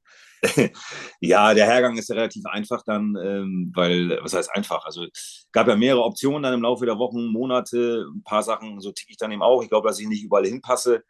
Ähm, also oder wollte ich nicht, andere Sachen wollte ich. Dann ist aber auch manchmal, hat immer jemand gesagt, Timing, ne? Also es ist dann eben auch so, ähm, dann klappt das ein oder andere nicht und dann äh, war für mich eigentlich schon klar, ich gehe zurück in Nachwuchs. Wenn ich das nicht machen kann, ähm, was ich machen will, dann bin ich nicht der Richtige, dann äh, gehe ich zurück in Nachwuchs und gucke, dass ich da wieder, ähm, das ist Fußball für mich auch, da habe ich mich immer wohl gefühlt, warum nicht? Ich sehe den Unterschied nicht so, ähm, habe ich jetzt auch schon gesagt, ist auch nicht, den, den gibt es noch nicht, der wird künstlich hergestellt und ähm, ja, und dann kamen aber auch immer wieder so ein paar andere Sachen nochmal wieder rein, unter anderem in Griechenland. So, das hatte ich schon zwei, dreimal abgelehnt, weil es einfach nicht seriös ist, weil ich die Liga nicht kenne, weil ich die Sprache nicht kenne, ähm, weil ich das Umfeld nicht kenne, ähm, weil, weil ich gar nichts kenne. Also, ähm, und dann macht das für mich eben einfach keinen Sinn. Aber es war dann eben aber auch schon so, dass ich jetzt ein paar Monate zu Hause war. Und eigentlich ab Sommer, ab Sommer wieder ähm, Nachwuchs. So, das stand fest. Ich wusste noch nicht wo. Union Berlin kam erst später. Ich war mit zwei, drei anderen Vereinen am, äh, am Reden, im Austausch.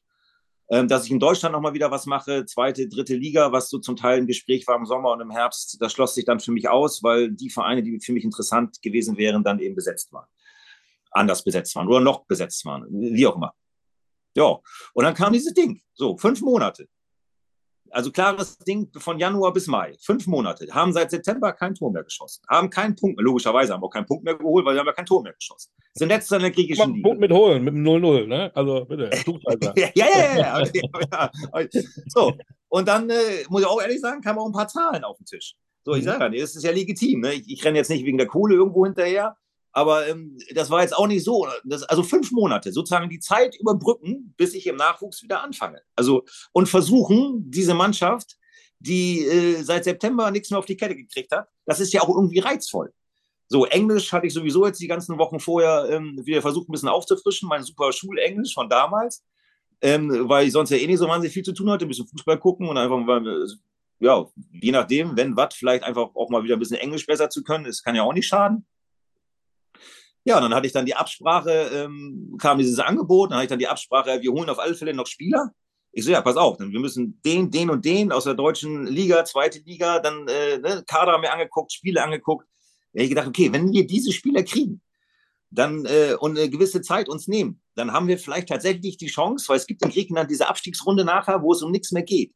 Da spielst du dann noch fünf, sechs, sieben Mal und äh, die einen sind ja dann durch mit der Saison und dann kannst du da eventuell die Klasse tatsächlich halten. Du musst ja nur einen hinter dir äh, halten. So. Ja. Und dann habe ich gedacht, das ist so verrückt. Die, die, also die Nummer ist jetzt so bekloppt. Das ist jetzt genau das, was ich jetzt für fünf Monate machen will. So, zack, Koffer gepackt, Rumsfallera nach Athen. Und, ähm, und ja, oder habe ich einen Vertrag unterschrieben. Da habe ich dann bin ich direkt zum Trainingsplatz. Ich habe gedacht, die wollen mich verarschen.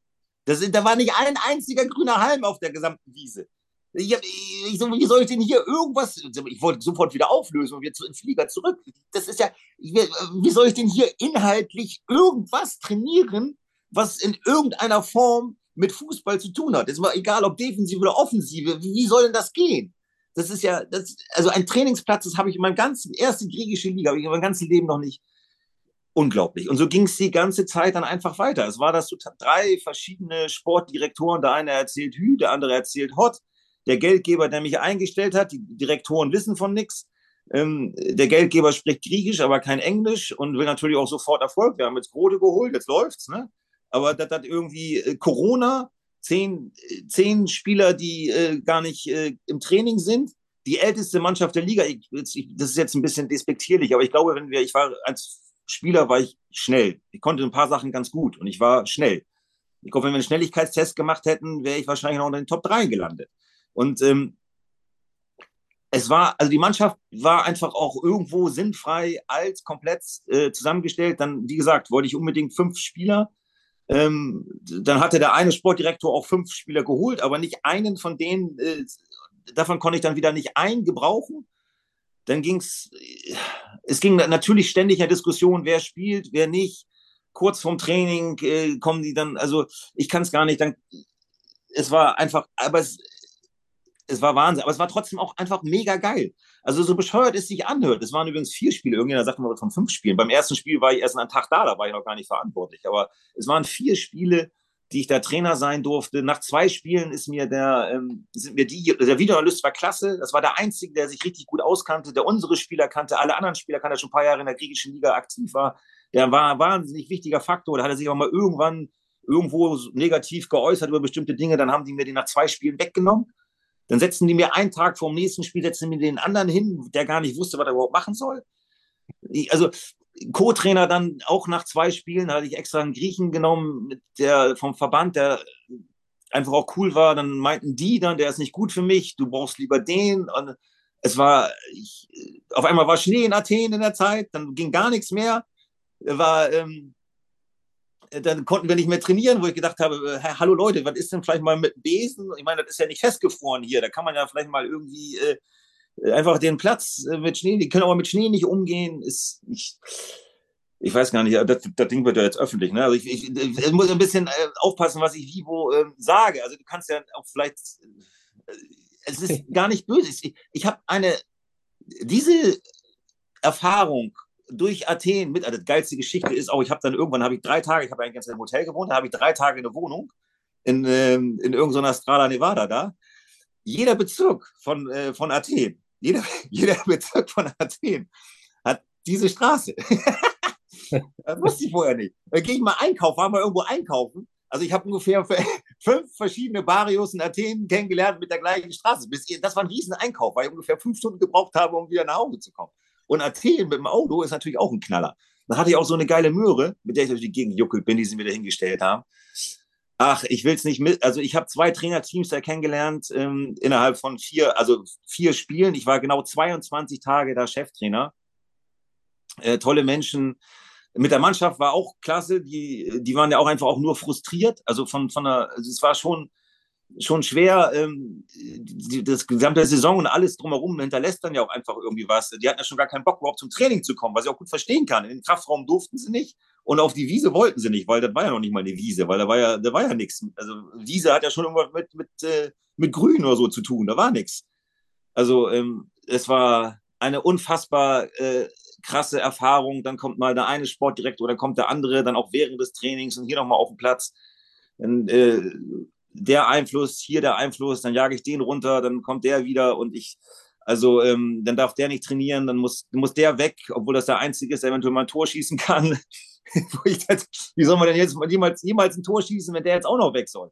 Also, ähm, ja, also ich möchte es nicht missen, so blöd es sich anhört. Also es ist, ähm, ich weiß ja, jeder hat dann so wieder typisch deutscher äh, Betrachtungs. Ich hatte keine Chance. Ich wusste nach einem Tag, nach zwei, nach zwei Tagen, äh, nachdem ich dann wusste, dass ich die Spieler nicht kriege, die ich haben, äh, haben wollte, dann habe ich hier keine Chance. Ich kann machen, was ich will. Kein Trainer der Welt kann zaubern.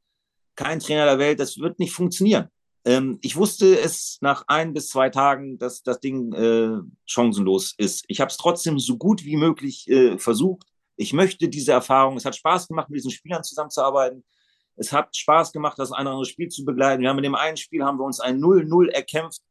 Ähm, ich wusste jedes Mal, wenn wir irgendwo und irgendwann fängst du halt auch immer mal ein. Wenn wir einen fangen, ist im Prinzip vorbei, weil wir, es, es, es ging einfach von der Qualität her gar nicht. Also ähm, Wahnsinn. Ich möchte, es hat mich einfach zu einem besseren Trainer gemacht. Da bin ich mir sowas von tausendprozentig sicher. Diese Erfahrung in Athen mit allem drum und dran, alles auf, äh, auf Englisch, ähm, mit diesen Spielern, es hat mich zu einem deutlich entspannteren, ich bin schon auch penibel, ähm, professionell, ähm, ich, ich will die, die, die Dinge schon auch immer, äh, manchmal vielleicht sogar ein bisschen pedantisch. Ich glaube, dass du als Trainer einfach auch bestimmte Dinge äh, so haben musst, ein bisschen speziell musst du auch sein in diesem, äh, in, diesem, in diesem Job. Das gehört alles zusammen. Das hat mir eine Entspanntheit gegeben, weil ich einfach in diesen 22 Tagen gemerkt, gelernt habe, du bist dann einfach auch ohnmächtig. Ist kein schönes Gefühl, ähm, aber ähm, ja, es ist eine unfassbar wichtige Erfahrung für mich. Und äh, ob die jemand als erfolglos darstellt, wenn äh, die sind nachher auch dann logischerweise abgestiegen, das ist auch keine, äh, ähm, keine große Überraschung. Sie haben irgendwann zwischendurch, glaube ich, tatsächlich nochmal in der Abstiegsrunde zwei Spiele gewonnen. Aber ansonsten sind sie eigentlich sang- und klanglos abgestiegen. Es ging auch nicht anders und es äh, ist für mich eine wahnsinnig wertvolle ähm, Erfahrung gewesen. Lass uns das verfilmen. Ich sehe das. 22 Tage Griechenland. Ich, hab, ich, hab, ich kann dir da, ja. da kam andere. Ich, das letzte Ding, äh, da kam dann nochmal der, der, der Geldgeber dann rein, hat eine Ansprache gehalten vor dem letzten Spiel. Da hatte ich gerade meine, äh, meine letzte Besprechung, also meine letzte, ja, war ja dann meine letzte, gehalten, die Spielvorbereitung. Das werde ich auch nicht vergessen. Äh, auf Griechisch hat er die Spieler dann zusammengefaltet. Ich habe ja nichts verstanden, aber so ein paar, paar Sachen wurde da von dem einen Sportdirektor dann eben auch ähm, auf Englisch übersetzt, pff, da weht halt dann auch ein anderer Wind. Das ist dann, das ist dann eben auch, ähm, boah, ich krieg, also da müssen wir uns noch mal extra Zeit für nehmen. Ich könnte von jeden, jeden, jeden, Tag äh, Griechenland war ähm, Wahnsinn. Einfach, äh, aber ja, einfach auch richtig, richtig cool. Dann machen wir vielleicht eine 22 episodenstarken Podcast äh, jeden Tag. Ne? Marco Grote erzählt von Athen heute Tag 3. Ich glaube, ich glaube, das könnte echt spaßig werden. Jetzt müssen wir mal springen. Äh, ja, äh, bist du dazu einem Uso-Liebhaber dann geworden, dass du vom Schlafen gehen ich muss, mal, muss mir mal ein Uso reinkippen, um das alles irgendwie äh, damit klarzukommen? Die trinken da eher Whisky pur. okay, Ah ja, aber ich, ich trinke schon ganz gerne dann, wenn dann mal eher ein, äh, eher ein Bier. Also ich bin schon flexibel auch ab und zu mal, deswegen muss ich mir nicht Whisky kurz. Nee, nee. Jetzt springen wir ein bisschen. Wir sind bei Union Berlin. Du hast ja da ähm, Gott sei Dank im Nachwuchs einen Job bekommen. Machst, machst da gute Arbeit, durftest ja auch äh, bei der Youth League ähm, Erfahrung sammeln, was bestimmt auch sehr, sehr spannend war. Ja. Und dann ähm, klopft an deiner Tür, deiner Trainertür, wahrscheinlich Dirk Zingler oder Oliver Runert, ich weiß es nicht, wer es war, oder beide oder einer und sagt, ähm, übrigens, der Urs ist weg, Bundesliga. Bist du dabei, oder? War das so? ja, du, du, hast es schon ganz gut zusammengefasst. Also Lutz Munak hat mich angerufen, das ist der Geschäftsführer für den äh, Bereich äh, Nachwuchs. Der hat mir dann gesagt, äh, ob ich morgen da wäre. Also war irgendwie ein freier Tag, glaube ich. Hätte auch sagen können, dass ich mal nach Bremen fahre. Aber äh, normalerweise bin ich eh immer hier. Also klar bin ich da, war ich da ähm, ja, ob ich morgen zu Dirk Zingler ins Büro könnte. Ich so, äh, ja, äh, klar. Ähm, ob Louis auch da wäre, hat er mich noch gefragt. Ähm, ich so, nee, die ist gerade bei Sky, die macht da Co-Moderatorin, Expertin da irgendwas, die kommt aber morgen Mittag wieder. Ja, passt schon, äh, dann sage ich dir nochmal Bescheid, äh, welche Uhrzeit. Okay. Hast du da schon eine Ahnung gehabt? Jein, also ich, ähm, ja, also nicht da, nicht in der Konkretheit, das nicht. Ich habe schon auch vielleicht vorher mal damit gerechnet, äh, was heißt gerechnet, aber schon mal gedacht, es kann ja sein. Das macht ja durchaus Sinn, dass man sich mal äh, einfach mal aus. Ich kenne ja Dirk Zingler gar nicht so gut und Oliver Wundert auch nicht. Also ähm, Michael Parense auch nicht. Im Nachwuchs sind wir dann ja doch eben, in, das ist dann ja doch wieder ein Stück weit auch getrennt. Macht ja manchmal auch Sinn, manchmal auch nicht. Also man muss ja bestimmte Verbindungen muss ja haben, ist ja klar, hatten wir auch zu Urs Fischer, geht aber eher ums Sportliche. Urs Fischer, äh, vor allen Dingen Böhni, ist ja der Ansprechpartner für uns dann immer, ähm, immer gewesen. Sebastian Böhnig und ähm, so dachte ich schon, dass es vielleicht mal für den Fall X, falls es doch mal zumindest mal zu wissen, wie tickt denn der Grote eigentlich so, ne? Oder ähm, das hat, unter dem Aspekt habe ich gedacht, okay, das kann ja sein, dass das dann morgen mal ist, dass die einfach mal wissen wollen, was ist das eigentlich für ein äh, Typ, den wir da in der U19 haben. Ja, aber den genauen äh, ähm, Hergang, der dann da passiert ist, den konnte ich mir jetzt so nicht zurecht. Da bin ich nicht von ausgegangen. Also ich bin schon davon ausgegangen, dass Urs Fischer noch Trainer ist und habe dann, äh, dann kam noch mal die Nachricht von Uzundak 15 Uhr äh, nächsten Tag dann im Büro, habe ich mit Louis gesprochen. Und äh, ja, dann sind wir da zusammen hin. Und dann ging es ja ähm, darum, dass äh, Urs Fischer seit dem Tag vorher eben kein Cheftrainer mehr ist. Markus Hoffmann eben auch nicht. Und äh, das hat er dann eben erklärt und vom Gespräch ein bisschen äh, besprochen. Und dann eben, dass wir zwei jetzt die neuen Trainer äh, sein sollen. Also das war ja dann nur so kurz die Frage, ob wir es auch machen wollen. So beiläufig, so mehr oder weniger. Ähm, das war es dann eigentlich. Ging es noch um ein, zwei Sachen, wie wir die nächsten äh, Tage dann angehen. Also äh, trainingstechnisch, Abläufe, äh, medienmäßig, öffentliches Training oder nicht oder wie, was, wo. War das eigentlich auch schon alles so im Kerngedanken dann, dann festgelegt.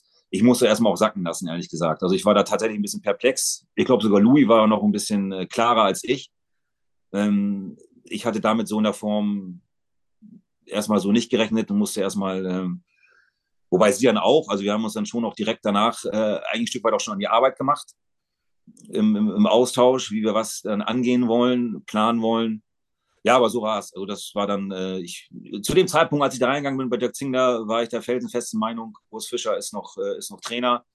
Ich wusste nicht, dass er schon einen Tag ähm, äh, nicht mehr da war.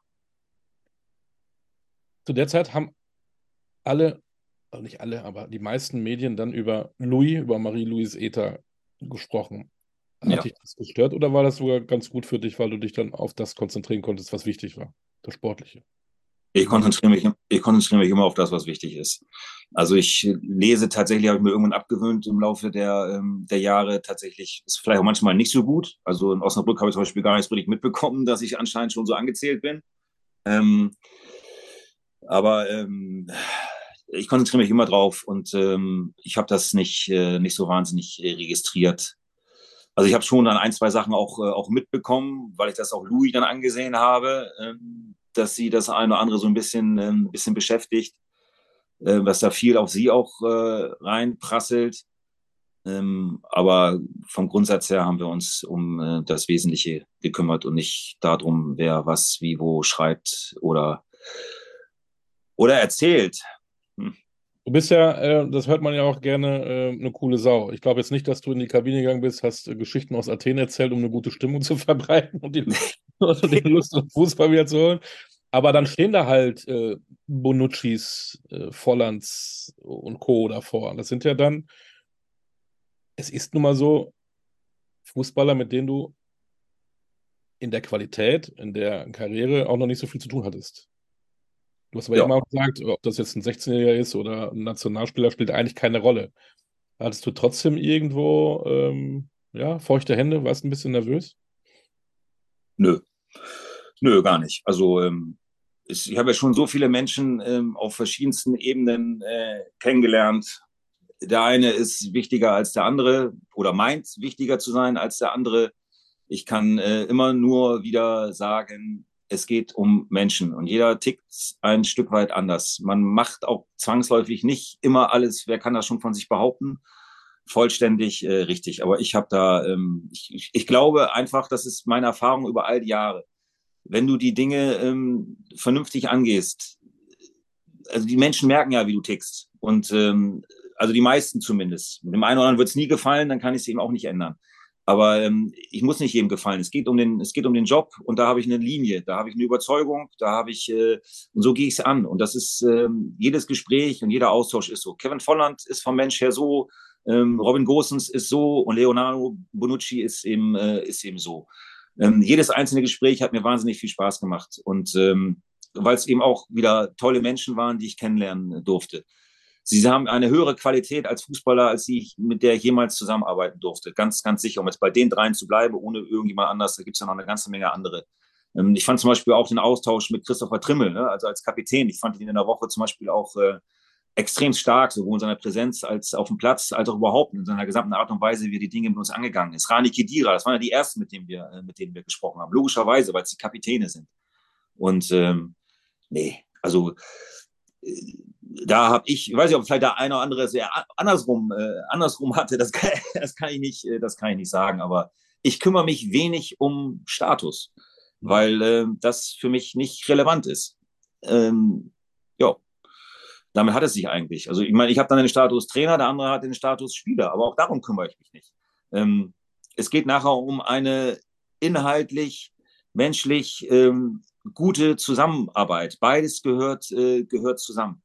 Und dabei hilft es, sich ständig immer wieder äh, auszutauschen, eine gute Kommunikation zu führen, die trotzdem nicht dazu führt, dass es ein ständiges Palaver wird, sondern dass eben einfach bestimmte Dinge auch klar sind und äh, oder zumindest klar werden. Und dann funktioniert das im Allgemeinen äh, sehr gut, egal ob mit einem 18-Jährigen oder mit Bonucci. Ich glaube, es waren 13 Spiele hintereinander, die die Union verloren hat, ne? Ja. Sorry, ja, 12, 13, 14. Ich glaube, das waren 13 und dann sitzt äh, Marco Grote mit äh, Marie-Louise Ether auf der Bank und die holt endlich einen Punkt gegen Augsburg. Ja. War es klar kommuniziert, dass sobald ein neuer Trainer da ist, dass sie suchen du weg bist? Oder hattest du eh insgeheim gehofft, ey, ich habe ja ein bisschen wenigstens das Ruder rumgerissen, wir haben zum ersten Mal wieder gepunktet, seit gefühlt fünf Jahren. Ich bleibe hier Cheftrainer. Interimstrainer ist Interimstrainer. Ich bin lange genug dabei und Profi genug dann auch wieder, um die Dinge auch so einzuschätzen. Deswegen habe ich es auch immer so formuliert. Also es war schon der Kerngedanke, dass es, äh, weil ja auch diese Woche so ist, also die war ja nun mal eng getaktet mit Augsburg, Prager und dann Bayern, ähm, dann schon so, dass es eben auch äh, formuliert war, es könnte eventuell auch länger gehen. Aber auch wiederum für mich ja dann klar, ähm, ich, also ich, ich war mir erst sicher, dass wir Augsburg machen, als ich am Donnerstag bei der PK war. So, das muss ich auch äh, klar sagen. Und das ist ja auch, also als Interim bist du eben abrufbar. Das gehört eben einfach, ähm, einfach dazu. Ich, ja, ich hatte dann schon nach Augsburg dann eben auch gedacht, ähm, Braga ähm, haben wir auch. Ähm, wobei Louis auch noch eben da ist. Ne? Und ähm,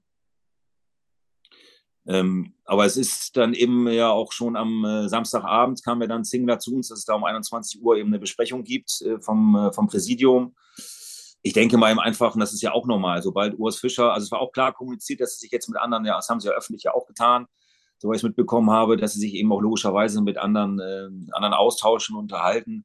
So gesehen habe ich jetzt nicht den großen Gedanken gehabt, äh, ich kann jetzt hier Bundesliga-Trainer werden oder muss das unbedingt, hatten wir eben auch schon. Also es ist ja nicht, äh, ich habe mich tatsächlich mit Louis gemeinsam in die Arbeit gestürzt, im wahrsten Sinne des Wortes. Also das haben wir dann echt von morgens bis abends gelebt. Wir haben versucht, eben verschiedenste Aspekte so aufzubröseln, und das beinhaltet eben auch viel Arbeit, viele Gedanken, viel Reden, viele Gespräche nachher an, an verschiedenen Stellen, um es auch für einen längeren Zeitraum, Zeitraum so gut wie möglich äh, vorzubereiten, die Wege zu leiten. 13, 14 Spiele nicht gewonnen, das, das macht was mit einem. Also das ist einfach so. Langjährigen Trainer ähm, zu verlieren, mit dem viele Erfolge hatten, ähm, es macht einfach insgesamt äh, etwas.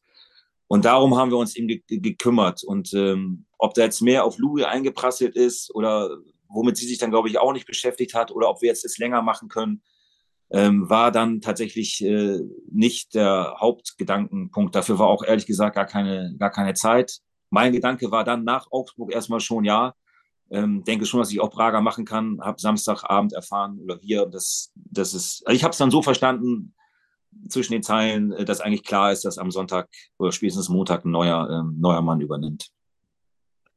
Du hast ja gesagt, beim HSV saßt du mal auf der Bank. Hast du noch nicht gespielt? Jetzt hast du aber dein erstes Bundesligaspiel. Ähm, ich nicht, siehst du? hast du denn ein bisschen Blut geleckt? Hast du jetzt Bock drauf oder bist du da auch wieder die coole Sau? Egal, ich liebe meine U19-Jungs und da bin ich zufrieden. Aber irgendwie glaube ich schon, dass das ganz geil wäre, oder? Ich liebe meine U19-Jungs, das ist so. Also ich hatte auch mal ganz klar, deswegen war es auch keine Frage für mich, das ist mir auch angeboten worden, drei, vier Tage mal sich rauszuziehen. Ich war nächsten Tag sofort wieder bei meinen, bei meinen Spielern. Ähm, ich glaube, so ein bisschen, so ein bisschen mögen sie mich auch, haben sich ein bisschen gefreut, dass ich wieder da bin. Ähm, und ähm, ähm, ja, wir hatten dann ja auch schon das Spiel wieder in Braga und ich war kein Gedanke, sie in irgendeiner Form alleine zu lassen oder nicht wieder sofort äh, zu ihnen zurückzugehen und mich um sie wieder zu kümmern, auch um Fußball zu kümmern. So gesehen äh, bin ich dahingehend eben auch irgendwo dann vielleicht cool, weil es meine Arbeit ist, weil es mein Job ist, weil ich es gerne mache, ähm, weil ich da auch eine totale inhaltliche Überzeugung habe. Ich habe es aber auch ein bisschen unterschätzt. Also jetzt rede ich mit dir und jetzt ein paar Tage her. Ähm, ja, äh, keiner weiß alles. Ich habe ja, ich hat schon, ähm, es war schon, hat viel Spaß gemacht. Es ist nochmal ein anderer, ein ganz, ist ein Riesenunterschied zum Beispiel, ob du beim VfL Osnabrück unter den Bedingungen mit, mit dem drumherum ähm, arbeitest und, und, damit will ich ganz bestimmt dem VfL nicht zu nahe treten, der dann eben auch ganz andere Mittel hat. Also auch bitte nicht falsch äh, interpretieren oder, oder verstehen, aber das hat schon einfach auch Spaß gemacht und ähm, ich hatte einfach auch ein richtig gutes Gefühl. Ist einfach auch so. Und ähm, war schon auch nochmal eine ganz andere äh, Qualität und, äh, und Bedingungen. Und es hat gar nichts. Also für mich ist das, ich habe vor 20, 30.000 Zuschauern, auch wenn ich meistens in der dritten Liga rumge, äh, habe ich auch mal Fußball gespielt. Wie viele jetzt da sind oder nicht, oder ob da eine Kamera ist oder nicht, interessiert mich nicht die Bohne. Also das ist mir wirklich egal. Aber dieses, ähm, und wenn es dann so ist, dann erzähle ich auch gerne was, kann ich dann auch. Und das ist auch nicht das Thema. Aber das hat schon, äh, ja, ja, also ich, äh, es hat schon äh, so viel Spaß gemacht. Mm, ja. Ich hätte schon Bock drauf, ich glaube schon. Ähm, ja. 22 Tage Athen, wie viele Tage warst du jetzt Bundesliga-Trainer? Hast du auch gezählt? Ja, waren, ja ich glaube, ich habe mal irgendwo gesagt zehn, ich glaube, es waren sogar dann zwölf in dem Sinne. mal zwölf. Ja. Äh, zum Schluss, was war dein in diesen zehn Tagen dein schönster Moment? Ähm, ja, die Spieler also ich habe dann am Ende ähm, nach dem Augsburg-Spiel, was ja auch mit allen Facetten wieder, ne, ist ja auch so, ist ja typisch, wusste ich vorher, ist ja auch normal, ist rote typisch, aber es ist auch äh, einfach fußballtypisch. Du hast dann viele kleine Probleme, Hindernisse, hatte ich den Jungs auch vorher gesagt. Du bist erstmal unsicher, dann haben wir klar auch noch ein Stück weit fußballerischen Ansatz versucht mit reinzubringen, also mit der Mannschaft gemeinsam, das haben wir uns ja gemeinsam auch erarbeitet. Äh, dann wird nicht mal alles funktionieren. Und das war auch so. Ähm, Elfmeter, Elfmeter hier, ähm, Elfmeter, den du geben kannst, der nicht gegeben wird. Verschossen, 88. Äh, Minute. Ähm, aber dann mit Louis gemeinsam, mit der ich einfach auch wahnsinnig gerne zusammen äh, arbeite, gearbeitet habe, äh, die ich menschlich echt sehr schätze und als Trainerin eben auch, die mir jetzt auch ein Stück weit fehlen wird, das ist auch einfach mal so. Also, bleibt da, ne? Sie bleibt im, im, im Trainer. Ja, sie bleibt, sie bleibt jetzt erstmal äh, als Vereins-Co-Trainerin sozusagen bei den, äh, bei den Profis da habe ich schon auch dann noch einen weiteren Verlust. Das ist dann auch so, ähm, den ich erstmal verknusen muss. Aber eigentlich der Moment nach dem Augsburg-Spiel. Ich glaube, es war wahnsinnig schön und wichtig, dieses Gefühl, wieder ein Tor zu schießen, dieses Gefühl, äh, lange anzurennen, Energie reinzubringen, die Ränge, also das habe ich gar nicht so mitbekommen, weil ich dann bin ich ja in meinem, in meinem Job, in meinem Coaching, in meiner Unterstützung, in meinem ständigen positiven Pushen, weil ich einfach glaubte, dass es wahnsinnig wichtig ist für die, für die Spieler, sie immer wieder positiv auch zu, äh, zu animieren, äh, sie über den Wege, egal wer wie viel jetzt mitbekommt, zu, äh, zu unterstützen. Aber dieser Moment dann danach, als sie dann wieder, wie eigentlich ja immer, wenn ich dann da war, diesen Gang, alte Försterei, die Ränge und die Gesichter von den Spielern, dass sie einfach auch ein Stück weit ähm, ja, glücklich waren, mit dem klaren Gefühl, dass auch mehr drin war, dass wir das Spiel auch vielleicht hätten gewinnen müssen. Aber ein gutes Gefühl zu haben nach all diesen Tagen, nach all diesen äh, nicht gewonnenen Spielen, auch gerade jetzt nochmal in der Bundesliga, das Gefühl zu haben, wir waren besser, wir hätten das Spiel gewinnen können. Wir haben auch am Ende immer noch weiter alles dafür getan, das Spiel zu gewinnen und dann darum zu gehen und sich den hochgradig verdienten Applaus von tollen Leuten, die sie ja trotz einer Enttäuschung, dass der große Trainer weggegangen ist und was ja alle auch traurig gemacht hat, da kurz zu stehen, äh, mit, äh, mit Michael, glaube ich, stand ich da, Michael Spurning und vor allen Dingen auch mit, mit Louis und sich das einfach aus der Entfernung anzugucken. Ähm, ja, das war ein schöner Moment. Glaube ich dir. Letzte Frage. Hm. Lebst du deinen Traum oder hast du noch in Zukunft noch einen Traum, den du dir verwirklichen möchtest als Trainer? Ich bin im Fußball.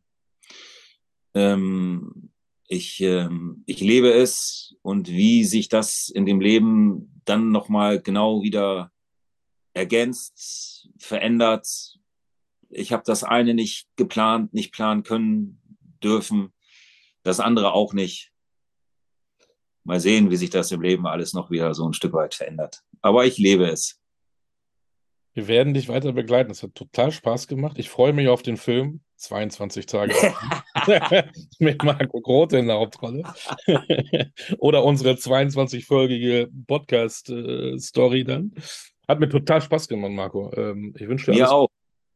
wünsche dir echt alles Gute für die Zukunft. Ähm, ich, die Frage stelle ich sowieso nicht, ob Union absteigt oder nicht, weil du sicher sagst, sie bleiben drin und das glaube ich auch. Brauchen wir, glaube ich, gar nicht drüber reden. Das wird so passieren. Ob du auf der Bank sitzt oder der Kollege Bielica, das werden die Jungs schon, schon hinhauen. Alles Gute und bleib gesund. Du auch, vielen Dank. Hat mir auch ganz viel Spaß gemacht. Wir hören und sehen uns bestimmt mal wieder. Auf jeden Fall. Das war der Podcast Goldkicker. Hier war Olli Ditschke und Marco Grote. Wie sagt der Grieche eigentlich Tschüss? Äh, Kalispera, ne? Äh, ja, genau. Kalispera. Äh, gut, Kalispera ist, glaube ich. Äh, Äh, Kai Nichter? Ich hätte fast gerade Yamas gesagt, aber es ist was anderes. In diesem Sinne. Die Jammers. Kalispera ist Kalimera, Kalispera. Das eine ist Guten Morgen, das andere ist Guten Abend, glaube ich. Genau. Dann verabschieden wir uns mit einem Jammers.